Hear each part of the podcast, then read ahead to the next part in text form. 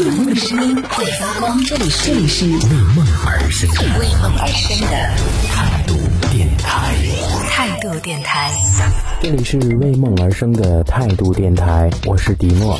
接下来这样的一个时间呢，我们还是一起来聊一聊马上要过的一个节日。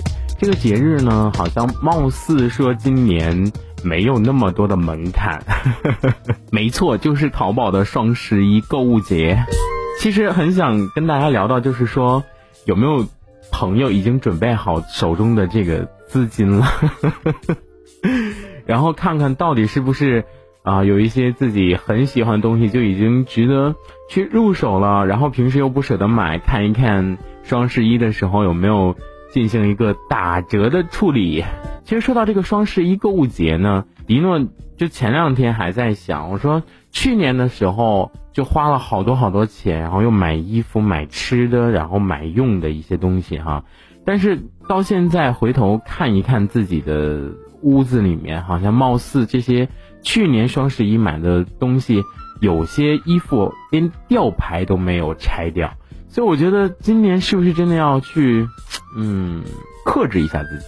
而且我我就是在这种购物节里面哈，只要是能买的。啊，然后只要是我喜欢的，啊，只要是我觉得还还可以的这种，然后都会入手。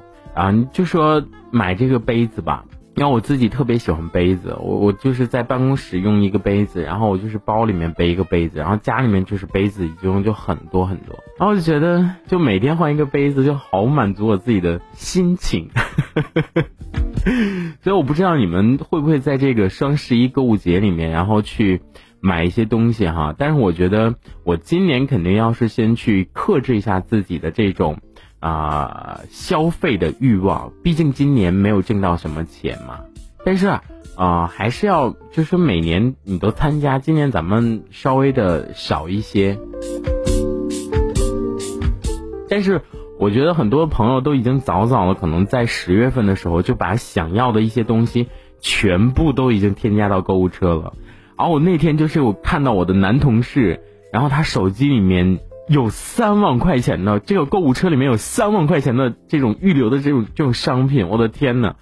啊，我说你真的是醉了，为什么？就是你已经累积到三万块，然后你他就说我打算就是双十一的时候看一看它减不减价呀，反正就是看到一个东西已经心仪很久了。但是平时的时候就不舍得买，蛮贵的，然后就非得要等到双十一这一天。曾经就有一个人说过一句话，就开玩笑说：“你说双十一人家都说卖了多少多少钱，然后然后有一个人说 说你说如果万一突然一下整个都停电了，那你还双十一吗？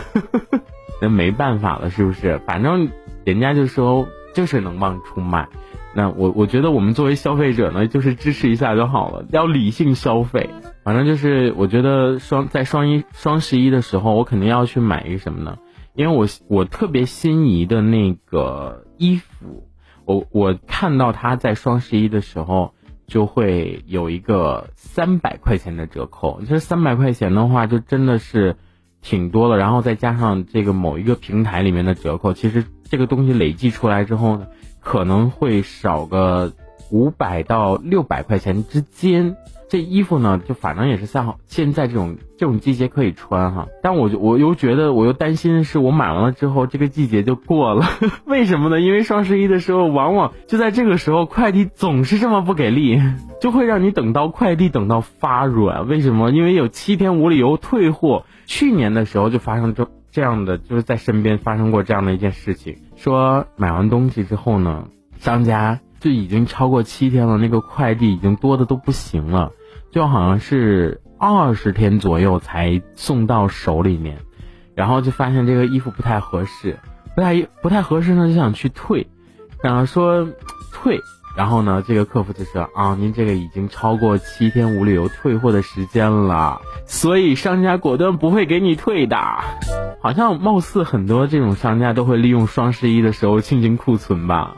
不知道今年说啊会有什么样的一种惊喜吧？反正每年到这个购物节的时候呢，你就会看啊，我们家甭管是家里面的这个小区快门口的快递，还是说呃，就是在我单位的这种快递，很多很多，就是大大小小拆包裹这种感觉，就让你有那种快感。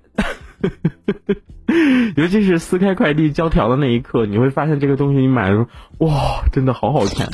这一小节我们先暂时聊到这里。想要收听更多精彩内容，可以关注态度电台的直播节目，也可以在微信公众号上关注态度电台，给我们留言。这里是为梦而生的态度电台，我是迪诺，我们下次接着聊。